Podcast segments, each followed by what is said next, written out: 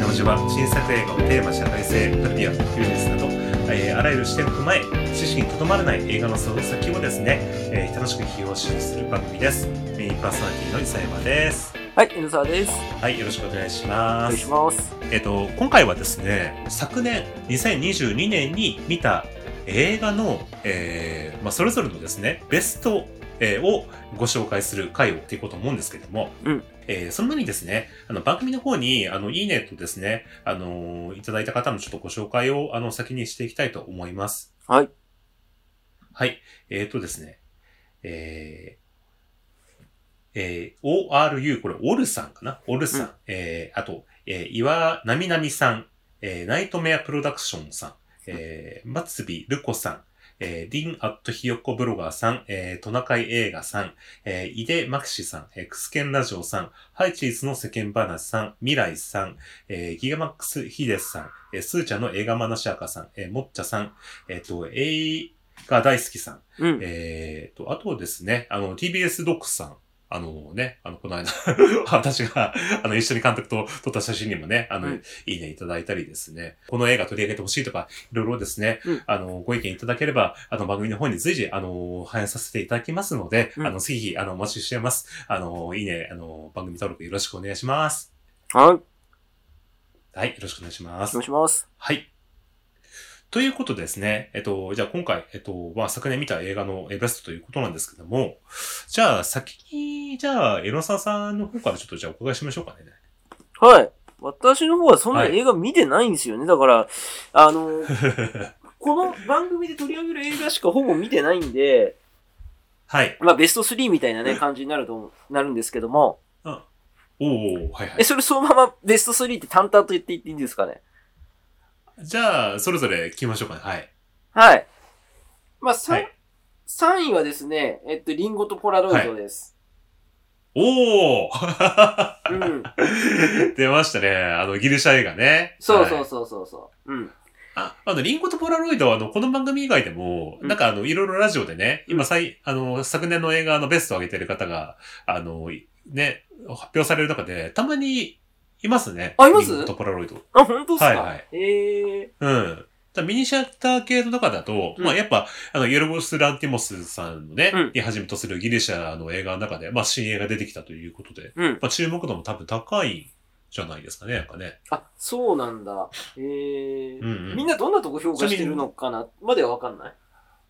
ああ、そうだね。なんか上げてるっていうことで、ちょっと具体的な中身まではね、うん聞いてないですけど、でも、あのーまあ、その、ね、かなんていうか、こうえー、人が、なんか、あの、すごく不思議な感じでね、あの、こう、いろんな新しい世界に連れて行かれるというか、記憶を塗り替えるみたいなね、うん。あの、新しい人生を始めるみたいなところって、まあ、そういう視点の面白さみたいなのがね、多分、あの、なんか、劇評とかだと見たことありますよね、なんか。うん。なるほど、なるほど。うん。やっぱり私も、まあ空気感があの映画ね、良かったなと思ってて、なんかストーリーとかっていうのあをー今、完全に思い返してみてくださいって言われてもね、だんだん記憶薄れてくんだけれども、なんかあの空気感ながるほど。いいなって思いました。ああ、わかりました。 はい。はい。えーと、それ第2位なんですけど、今これ、はい2000去年の映画じゃなくなってんのか、一昨年の映画になっちゃってるかもしれないですね。ほうん。えー、言ってしまうと、あなたの番ですですね。これ、もしかして一昨年12月じゃねえう。のか そってれいう。一昨年だな。それ、これは一昨年じゃないですかね。あーれそうかそうか、一昨年か。う多ん、分これ収録したのは去年だけど、映画が公開されてるのは一昨年みたいな。ああ、そっか、うんじゃあ、まあ、らあの、シネオジ的にはみたいなね。 そういうことです。うん。なるほど。うん。わかりました。はい。これは、また、せ先行理由というか。 先行理由としてはもう普通にエンターテインメント映画として、えー面白かったよっていうところですね。まあ僕はだってその映画にものすごい深くコミットしてる人間じゃないんで、あの、多分もう映画にほぼほぼ、なんか触れる機会が年に1回2回みたいな人と同じような視点なんですよ。だからそういう意味で言うと、ストーリー構築とか、そういう意味で言って、あなたの番ですっていうのはストーリーがわかりやすいしね、えー非常に良かったなと思います。なるほどね。うん。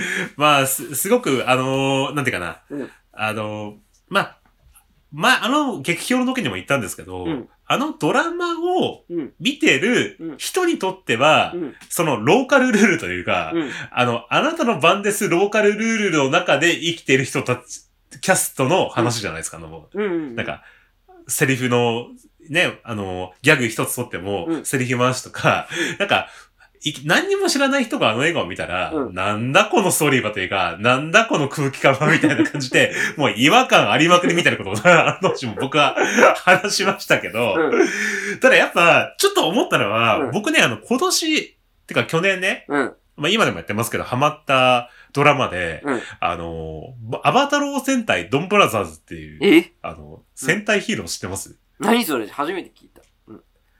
あの、戦隊ヒーローあるじゃないですか。うん。で、戦隊ヒーローで、うんあの、今年のせ戦隊は、うんあの、アバタロー戦隊ドンブラザーズっていうヒーローなんですよ。うんうん。で、あのー中の話は、もう本当になんていうかな、えー説明するのがすごい難しいんだけど、うん。あ主人公が桃太郎で、で、その、他のメンバーはうんお供で、うん犬とか猿とかキジとか、うん。もうモチーフにしたやつらで、で、それと一緒、あの、なんつうのあ鬼になってしまった人間をうん戦って改心させるみたいなのが、まあ、大まかなストーリーなんだけど、うん。もう、あの、セリフ回しからうん何から、もうとにかく、ひっちゃっかめっちゃかの、と、なんかすごいこう、なんつうかな、全く先が読めないような、うん。すごい、あの、へなんつうのむ、突拍子もないストーリーと、あと、セリフ回しとか、そういうのも、すごいこう、へ変な、うん。あの、感じなんだけど、うん。すごい面白くて、ぐいぐい見ちゃって次はどうなるんだろうっていう感じがあるんですよ。うん。で、これってちょっとあなたのバンデスに似てんのかなとか思ったの構 造的に。つまりそれでどういうことかっていうと、うん。このぎアバタローセンタードンブラザーズの映画が、うんあの公開されてたんですよ。な子供映画としてね。うん。で、あの、このドラマをき、あの、見た人が気になってうん行ったんだけど、うんなんか、あの、ローカルルールというか、うんこの、その、 番組の、あなたの、その、感じが強すぎて、うん一見すると、なんかすごい置いてきぼりにされてる感じがすごかったって いう感情の人が結構いて、でもやっぱそれって、普段からドラマ、アバ、トンブラザーズを見てる人だとすごい面白いけど、うん全く知らない人がいたら、うんなんかすごいこう、あの、知らない家のパーティーになんか連れてこまれたみたいな感じうんうんのなるほど。字があっ。て、うん。あの、演出的には、うんあの、ほら、大林信彦さんみたいな感じの、うんなんていうかこう、突拍子もなさといううか、ん そんな感じを僕はドンブラザーズから受けてんだけど、あの、あなたのマンデスも、やっぱ、あの、あなたのマンデスのファンに関しては、もうこういうのがいいんだよって思ってるけど、僕みたいに全く知らないところから見ると、なんじゃこやって思うって いう。やっぱそこの違いかなみたいな。そうだね。うん。やっぱ結局空気感だと思いますよ。いや、僕、だってあなたの番ですのドラマ見たことないから。で、見たことない中で、見て結構すんなり入り込めちゃったから、まあ、ある種の日本人の、そのテレビドラマ、90年代とか、そういうテレビ文化に使ってきた人に通じる文脈だけの中で、こう、コミュニケーションが交わされてる感じがしますよね。うん。うん。うんだからエロさんがあの時にも言ってたけど、うんその秋元康ドラマを、まあ結構見てると。うん。今までね。うん。で、や っぱその、秋元康さん文脈のセオリーからすると、あ、これこれこれっていう感じの、うんところがやっぱあるんじゃないの、やっぱうん。そうそうそう。なるほど、わかりました。ありがとうございまはい。す。はい。で、1位ですじゃよあね。続いて。はい。はい。えー、1位はですね、くなし りです。 はい。ええー、 マジでマジいや、だからその映画あの目的って、多分いろいろ人間あると思うんですけれど、僕の場合はっいてはい多分なんかその映画を見ること自体もなんか情報取ろうとしちゃってるところがあって、なんかこれ今の人にありがちみたいなね、若者にありがちですみたいな、えー話かもしれないんだけれども、うん。なんかこう、新しい情報っていうのを得られた感が一番あったのは、このくなしーおうですね。だって北方領土なんてなかなかこう、報道で遠目にヘリコプターの上空の映像からしか見たことがなかった中で、実際そうやってあ実は、上陸して街の様子だとか、現地に住んでる人のコメントとか、本音みたいなのをうん見れるっていうのはなかなかあれ、ない、うんうん体験だったなと思って。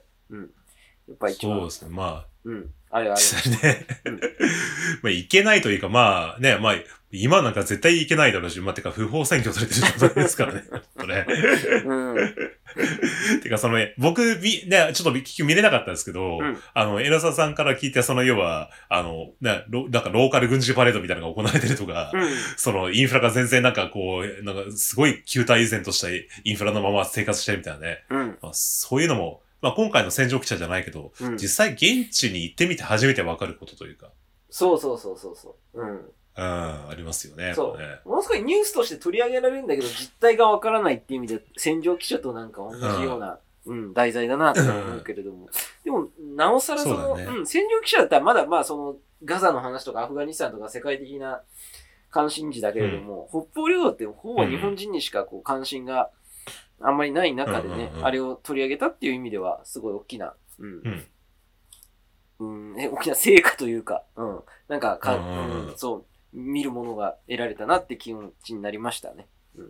そうっすよね。うん、まあ、最近だとほら、北朝鮮にね、うん潜入するドキュメンタリーとか、うん、まあそういうのもいろいろあるし、うん、やっぱその、まあ、この現代において、まあ、なかなか未開とされるところに、うんまあその映画という手段で、うんなんか入り込むというのは、うんまあ、すごい面白いというか、ね、すごくべ、まあ、本当に、まさに実益というか、文化勉強になるところもね、うん感じですよね。なんかそうっすね。うん。うーん。なるほど。クナシリが1位ですか。なかなかこう、結構、あの、エナさん見てないと言いながら、結構僕と一緒に結構今回、あの、今年、な、なんだかんだで多分だから10本ぐらいは見てると思うんですけど、うん、その中で、このあなたの番ですと、クナシリ、 さすがですね。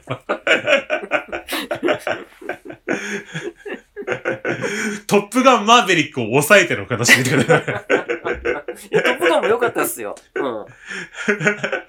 トトム・クルーズを抑えてのって。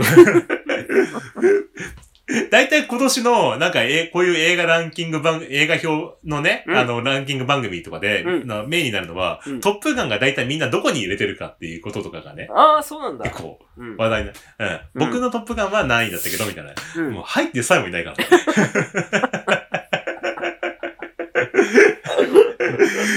これはなかなかこのシネオジならではみたいな。 いや、もう本当嘘がないでしょ。うん。なるほど。これは忖度なしですね、これ。ねはい。もうどこからもお金もらってませんでしょ。ね。お金はらってません。こうトップガンしかも押してくれたらエロさんなのに、み たいな。さすがです、これ。わかりました。ありがとうございます。はい。じゃあ、私のね、ちょっとあの、トップ、トップ10をちょっとご紹介したいなと思います。はい、お願いしま画す。面見えてますかねうん。はい。はい。はい。じゃあ私は今年、えっ、と、トップ10、えっ、と、ということで、あ、その前にですね、うん今年、み、あの、去年見た映画なんですけども、うん。まず、こと、あ去年、2022年は、うん。えっ、と、まあ、ビデオと、えっ、と、劇場公開含めてだと全部で92本見ました。うん。はい。で、えっ、と、その中で劇場公開の新作のみだと、うんえっ、と、50本見てます。うんうんはい。結構今年なんか見ちゃ、結構見ちゃったなという、わ 私にしては、新作を結構見たなっていう中うで。ん。確かに。まあ、これは実際、うん、もう本当、あの、土日をなるべく外で過ごしたいっていうので、まあ、その、あの、なんていうの、こう なるべく休みの日を充実させたいっていうところが、まあ、結局映画に行ってるっていうところに落ちてしまったというところで、まあ、ぼ、あのね、もっと映画好きの人はもっともっとね、100本とかね、軽く超えて見てる人がいっぱいいますけど、まあ、うん私はまあ、このぐらい見えたといううん感じですね。うんはい。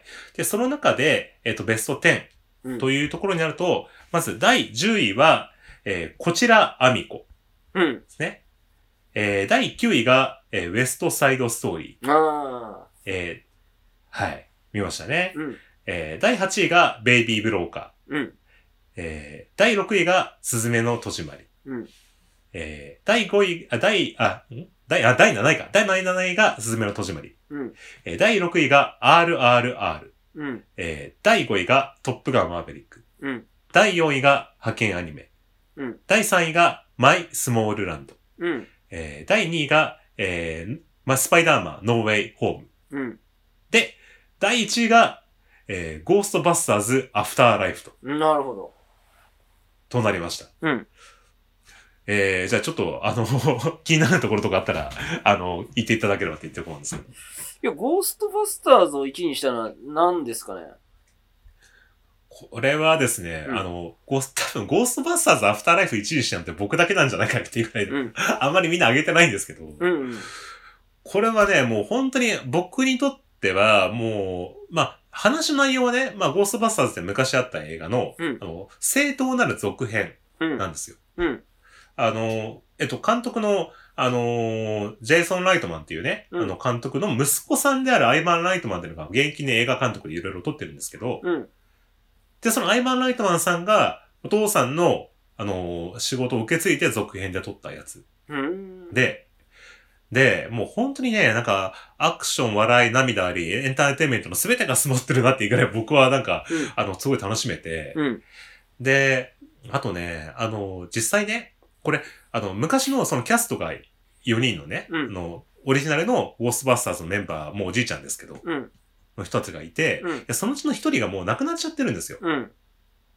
で、その一人が、の、亡くなっちゃったキャストの孫っていうのが、うん。今回の主人公の女の子っていう設定で、うん。で、その子を中心に話が進むんですけど、うんで、そのね、最後、そのまさにゴーストとなるね、うんあの、前作のキャストのうん。亡くなっちゃった人を CG で蘇らせて、うんその家族の絆を継ぐみたいなところが、最後の、その受け継ぐみたいなところがストーリーのへー肝になってて、うん。で、これをね、僕あの、子供とね、一緒に見に行って、うん。でもこれ僕、号泣しちゃって、本当えーにそこのシーンで。うん。うんうんで、かつね、あの、一緒に、まあ、長男と見に行ったんだけど、うん長男が、まあ、こういう風な、ちゃんとした洋画って本当に初めて見に行ったぐらいの感じだったんだけどああ、そうなんだ。うん。うん。あの、今までほら、アニメとか、そういう子供向け、子供でも見れるような映画がやっぱ多かったから、うん。で、それを見て、あの、長男が、うんなんかちょっと感動して泣いちゃったとか言うわけで、なんかへえ。うんうんなんかちょっとそれにもなんかね、ぐっときちゃって、なんか僕、まあ個人的にっていうと、本当僕の個人のベストって感じですけど、うん。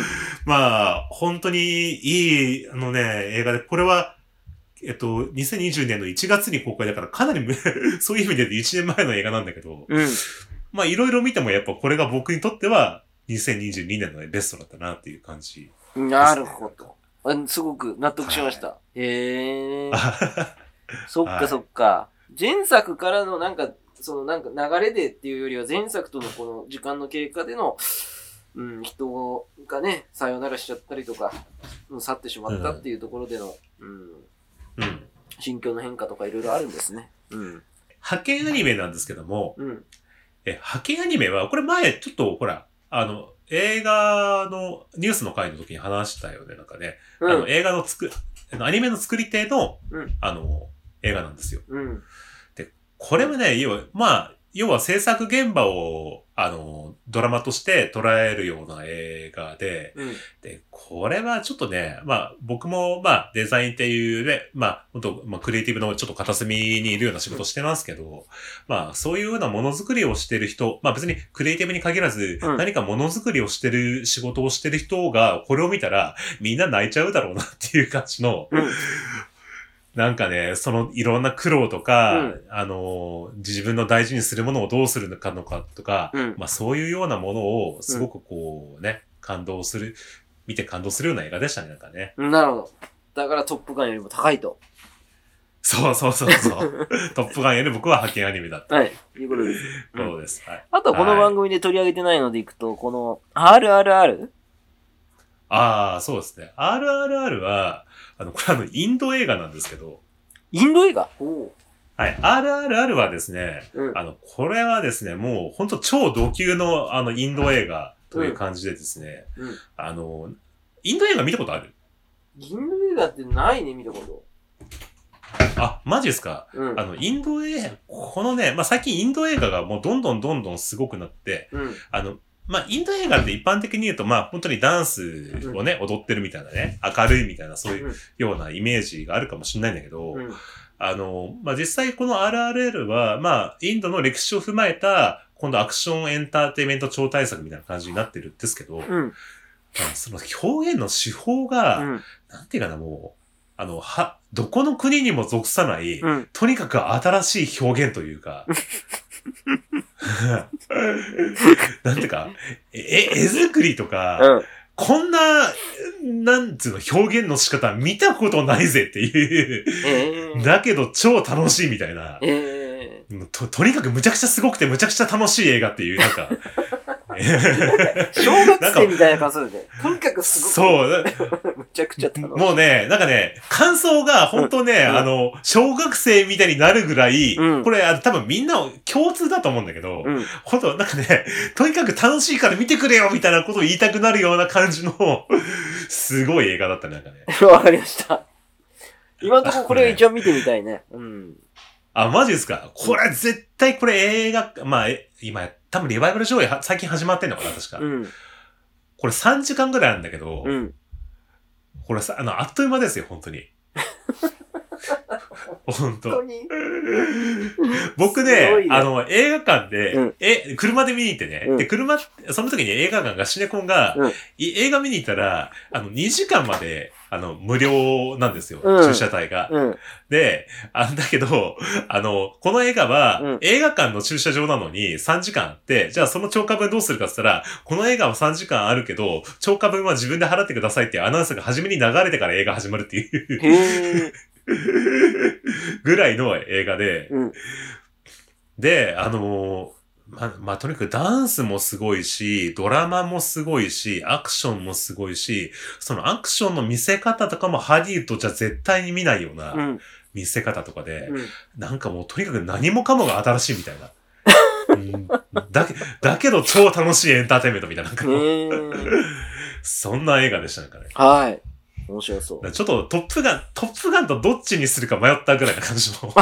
そんな楽しいんだ。へえ。それはめちゃくちゃうんこ楽れしい。ぜ。ひ、これ多分、あの奥さんと見に行っても全然いいと思います。本当超楽しい映画です。うん、いいですね。うん。うんはい。あとは、一10位のこちらあみこどうですかこれは、これ日本映画で、うん。これね、あのーこの監督、初監督作らしいんですけど、うん。すごいいい映画で、これ,、うんこれはね、あのーお小学生の女の子、まあ、うん途中で中卒、あのー卒、なんつうの卒うん。成長して中学生になるんだけど、うんあのね、ちょっと田舎なのかな、うんのところに暮らす、あのね、多分、発達障害気味な感じの、うん。ちょっと女の子が、うん。まあ主人公うん。なんですよ。うん。で、その子が、まあ要はつまり、あの、発達障害の中でもまあ要は ADHD なのかなあの、要は他人に対する共感性がこう、なんだかこう持ちにくいというか、うんまあそういうような子供も、うんまあというか、人がいるじゃないですか。うん。で、そうなると、なかなかこう自分のがいいと思っていたことが、なかなか他人にうまくこう伝わらなかったりとか、それが逆にマイナスに働いたりしてもらうことって結構あるわけで。うん。で、それによって結構ものすごいこう、家族とか自分の周りの人が大変なことになっていくっていうことを描いてるんですよ。うん。で、まあ僕もちょっとね、まあ、あの、身近な存在に、まあこういうことがうんあることもあるから、うん。あの、ちょっと考えさせることもあるんだけど、うんまあ結局これって、これちょっとね、あの、この映画の時代設定がはっきりしないんだけど、うんうんあの、最近だったらね、うんあの、まあ小学校とかでも、こういう発達障害とかの、あの子供をケアするような、うん。あの、発達通級とか、言語通級とか、うんまあ、いろんなことを、まあ、やって始めてるとかやってるじゃないですか。うん。だけど、あの、そういうことに対して、やっぱこの、大人だったりとかうん、自治体とか、そういうことが、あのー、わかんなかったり、理解されないと、うん。あのー、単、この映画の中でも結局ただ単に、なんか、このアミコちゃんっていうのが女、主人公なんだけど、うんアミコはなんか変な子みたいな。うん。っていうことのレッテルだけで進んでるんですよ、なんか。うん。なんかあのアミコは変だねって。なんかあの、あの子の、あそこの家のアミコは変な子や、みたいな。うん。で、結局これってやっぱ社会のことがやっぱ大きいなと思ってて、うんそのお野菜も、そのアミコちゃんの特性に関して気づいてないというか、うん。で、これを多分、まあ結構そのアミコちゃんの行動で不幸なことがいろいろ起きるんだけど、うん。ただもしアミコちゃんのことを、その、特性を周りが理解してたら、もっと違うドラマが待ってたんじゃないかなっていううん。ことを思って。うん。だから結論的には、あの、この映画の中ではあんまりいい方向には全体的には進んでいかないんだけあど、、そうなんだ。ただ、ううんん、うん。ただ、これを見ることで、その、こう、まあ、いろんなことをこうか考えさせたり、あと、その子供の純真無垢な気持ちというか、うんそういうのが、うんあの、日頃こう、いろんな世間に絡み止められて忘れられてるような、こう、子供の心を改めてこの映画を見て思い出したりとかうん。もするし、うん。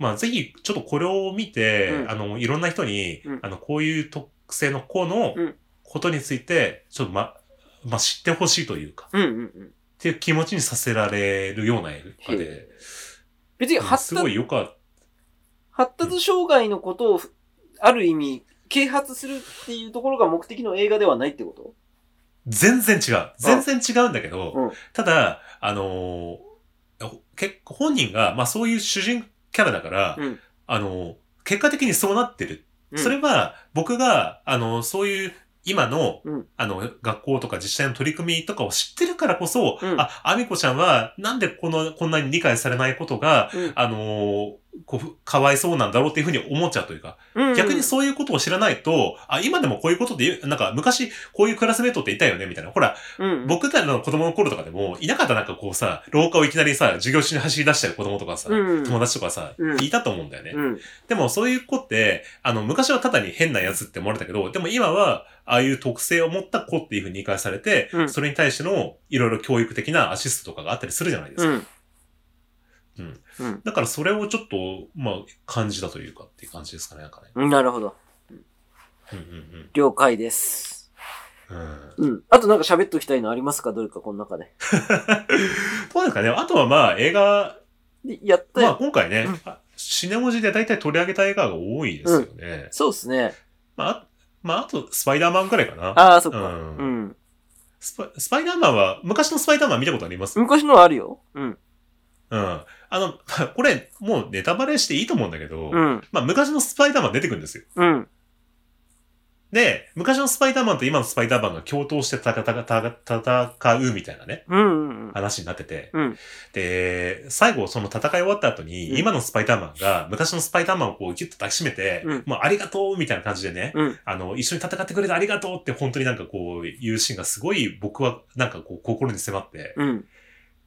なんかこの、昔見てた、まあ僕ら世代で言うとそのトビー・マグワイア版のスパイダーマンうん。に対して、うんなんかこう、すごいこう、なんかな、こう感謝されてるというか、うん。なんかこう、あの、すごく昔の、僕ら世代のことを肯定してくれてるような感じの、なんかすごくこう、なん、なんていうかな、こう、絵も知れるような、こう、感動をね、うんほんとね、誘うような感じで、うん。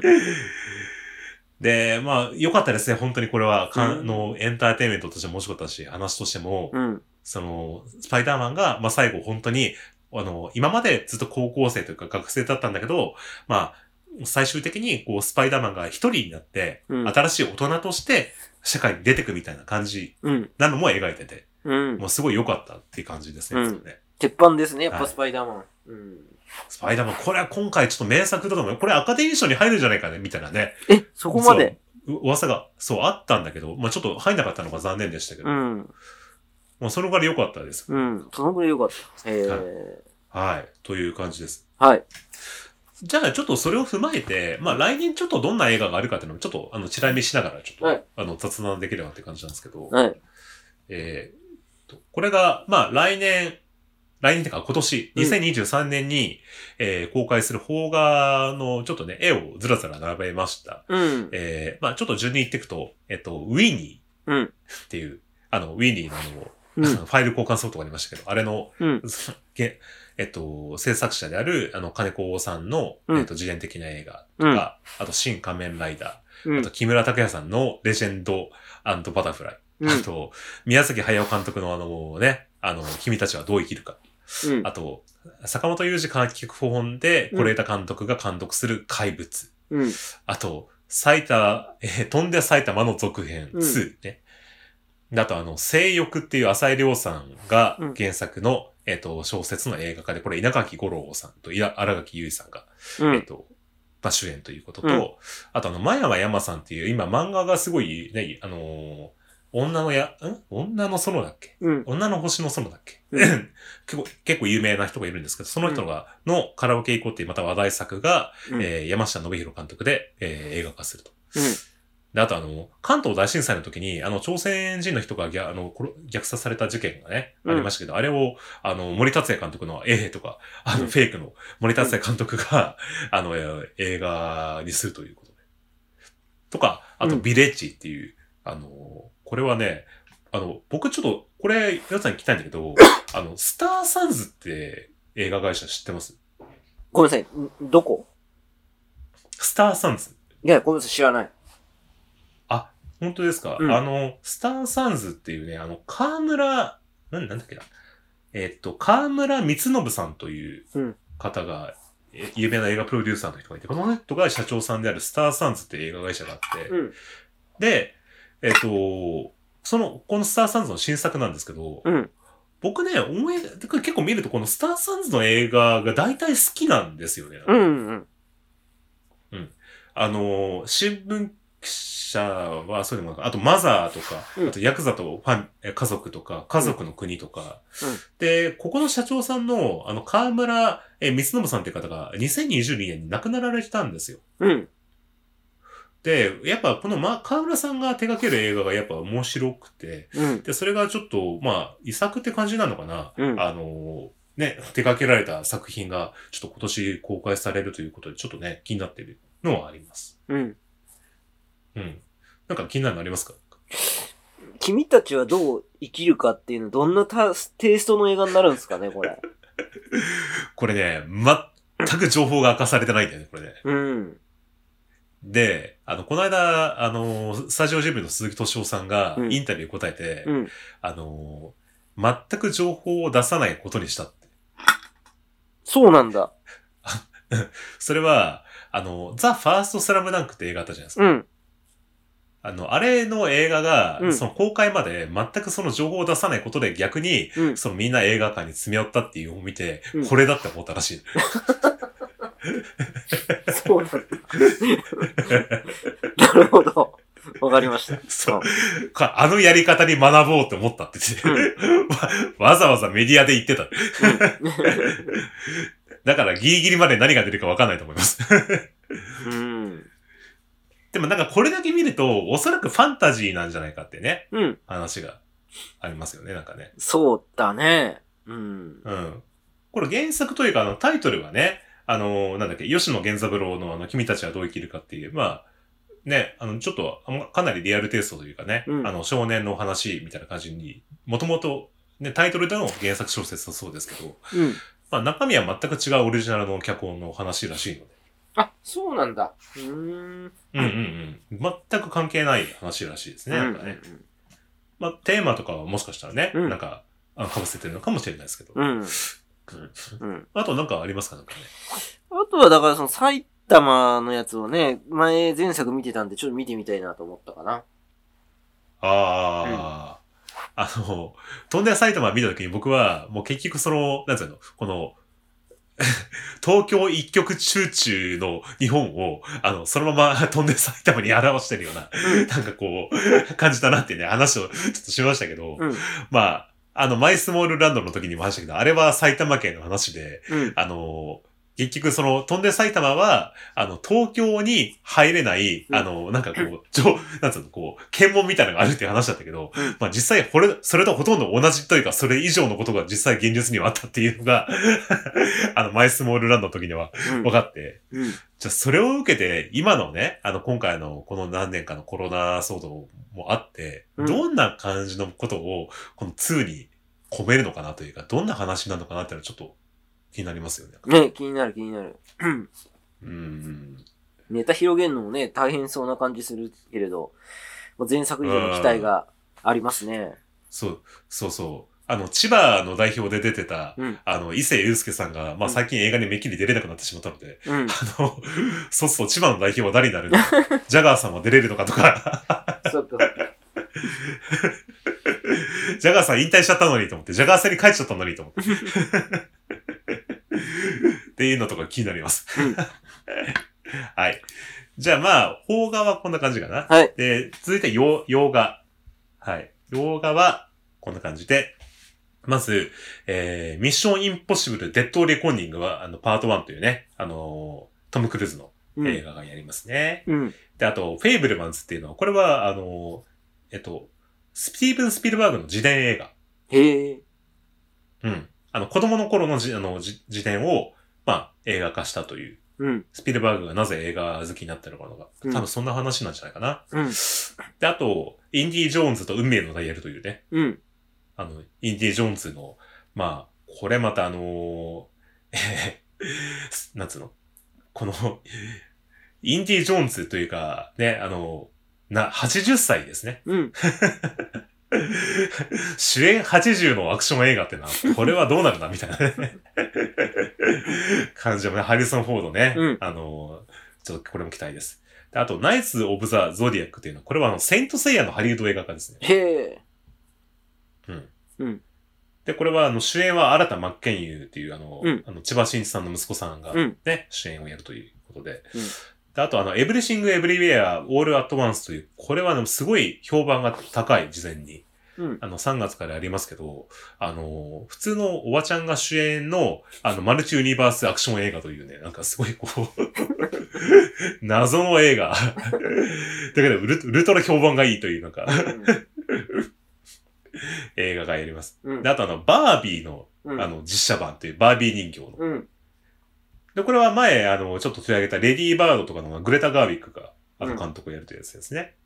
で、あと、あの、えーガーディアンズ・オブ・ギャラクシーの、えーっと、ボリューム3。うん。とか、あと、スーパーマリオブラザーズムービーっていうあの、スーパーマリオうのん CG 映画化うん。とか、あとあの、リューンをね、うんあの、この番組でもやりましたけど、それのパート2。おう。で、あと、うん。あとの、オッペンハイマーっていうね、はい。これはあのーあれですね、あの、原爆の父と言われるオッペンハイマーの、えー、辞典というか、うん。もう映画を、あの、クリストファー・ノーランがうん。手を挙げるという感じです。うん。はい。なんか気になったのありますかね もう断然マリオだね。マジっすか いや、これ、あの、今回紹介する前からもうマリオは見たいってずっと思ってたんだよね。うん。えーなんでいや、やっぱりなんかその、小学生の頃かな、あおのう、アニメでマリオの映画やってたんですよ。確か。あー、なんか、あうんった気がする。あのうん山瀬まみさんがピーチ姫の役やるみたいな。ま マジで。 そうなのうん。で、それが、今これね、ハリウッド映画っすよね。として、おーどういう形に出てくるのかと。予告編とかやっぱり見ても、ものすごい しっかりとした映像になってて、現代うんうの、んうんううんん。技術でどうやってこれが蘇るのかっていうところで。僕結構あのそう、ゲームはほとんどしないんだけど、なんかマリオだけはすごい好きで、うん。へー。うん。だからそういう意味で、非常に見てみたいなというところですね、まず断然に。うん。あー僕ら世代とのマリオだとあの実写版マリオがね、あの、うん。ほら、あの、スーパーマリオうんをおじさんとおじさんが、あの、ルイージと、んあの、普通に実写でやったのがね、伝説的珍作みたいな感じで言われてるのが、それもあったね。そう。うん あれ、あっちの方が僕は印象的に強いけど、そうか、アニメ版がありましたね、確かにね。過去日本で、いえそれやったことあるんですよ。 うん。ええー、てか、山瀬まみピーチ姫なのね。そう今え回、それは、やっぱ、うこんこ声がアニメ声キャスティングみたいな、そういうことなのかわからない。 などういうチョイスなのこね今回、声のキャストとかどうなるのかなじゃあね。ね誰がやるんだろうねちょ。そもそもちょマリオっ山て瀬まで大ぞ体何歳ぐらいの設定なのかもよくわかんないしね。うん。まあ、髭が生えてるからおじさんだろうけど、なんか、20代みたいなね、なんか、え、そんな若いんだ。うん。なんか、薄々若確かいんだろうわ、なと思結って構わ、うん結構若かった、確かイメージだけどね。そうなんですうね、ん やっぱり。ちょっとあのうん、山瀬まみさん続投してほしいですね、これね。 ねえやってほしいですよね。うん。ぜひ ぜひ。はい。はい他なんかありますかなんかね。フェイブルマンズですね。おあ、あれスピルバーグ好きだっけなんかい。や、僕、スピルバーグ好きなんですよ。スピルバーグっていうと、なんかヒューマンドラマのイメージじゃないかもしれないんですけど、スピルバーグってでもどんな映画でも必ずドラマっていうのをちゃんと入れてくるっていうふうに僕は思ってて、で、で、そういった中でお、ー自分の自伝でどうやって自分が映画好きになったっていう、なんかかなり聞くだけだと地味な材料っていうのをどう料理していくのかっていうのが、すごい興味深いなと思って。ああ、うん。ああ。スピルバーグの映画って、うん。大抵両親が出てくるんだけど、仲が悪いってか、もしくは離離婚してるっていうのが多くて、なるほど。うん。ジュラシックワークパークとかでもそうなんだけど、うんうんうんそれは、スピルバーグの両親自体がその、離婚しているからっていうのがあって、あ、そういがうこと最終的に、そう、なんか死ぬ間際かなんかに再婚したのかななんか、う んそんな感じの、すごい、なんか変わったお父さんとお母さんだったらしいんだけど、うん。で、だから、今まで、その、他の作品で、テーマ、あの、なんつうの、陰影としてしか描かれなかったスピルバーグのじの人生が、うんあ正面切って描いたらどうなるのかなってのは確かにちょっとうんうんうんうん。気になったりはするかな。ああ、そっかそっか。そういうことなのね。理解しました。うんう。ん。うん。うん。まあ、あとなんかありますかね。あとは、その、ナイツ・オブ・ザ・ゾディアックって、セイント・セイヤーをどうやって映画化するのかなっていうのはね、これもちょっと気になっちゃうね。そうね、あの、まあ、えっと、セイヤの役のマッケンユー以外はうん全員外国人というか、うん。あの、西洋人で描かれて。うーん。で、まあ、なんつうかな、日本へ、アニメ、日本原作漫画のうん。ハリウッド映画化って、まあ、ドラゴンボールしかり大抵なんかとんでもない新作に仕上がるのが、 今までの、まあ、常なんですけど、うん。今回、どうなんのかな、うん。まあ、結構ほら、ハリウッドって、うんここ最近でも結構その中世というか、うんまあそういう、あの、古代ギリシャとか、まあそういうようなやっぱり土壌の映画って、やっぱ得意というか、うんもともと素地があるから、うん。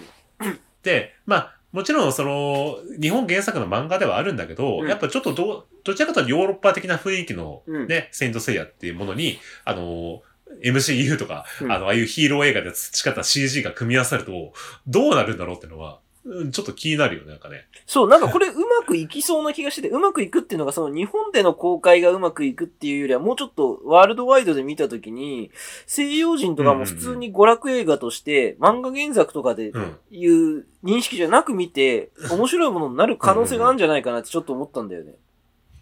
ああ、うんそうね。うん確かにそれはなんかある感じがするよね。なんかねうんでも、伊沢さん言った通り、だから、その、中世みたいな話だとしたら、なんかこうね、うん、西洋人の土俵の話だから、料理した時うんうんに違和感っていうのもないだろうし、うん、いい感じになるんじゃう。なんいですか。そう。ん、そうそうそうそうう。ん。ペガサス流星剣 CG でやったら、うん本当に1秒間に100発撃てるのかみたいな ね、感じですからね。うん。まあ、あと、なんだろうな、インディ・ジョーンズね。インディ・ジョーンズは前世、み前作見ましたみ見てないですか見たけど記憶がないかもね。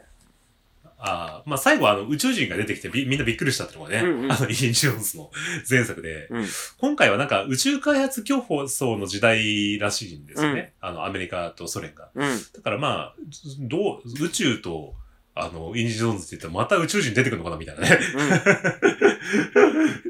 でもなんか、今回はまあ監督が、まあ多分スピルバーグじゃないのかな、確か。うん。うん。うん。だから、まあどうなるのかなとかね、ちうょんっと気になってます。うん。うん。まあ、そんな感じかな。そうですね。うん。うん。うんまあちょっと今年も、まあいろいろ見に行って、皆さんと感想を共有できたりね、新作もこの中で多分見に行くのもあると思うので、うん。ぜひちょっとね、期待したいと思います。はいはい。ということで、ありがとうございました。ありがとうございました。 じゃあ、はい、えっ、と、2022年の、えっ、と、映画のランキング、指導的映画ランキングと、あと、来、あの、2023年の新作に関してでした。はい。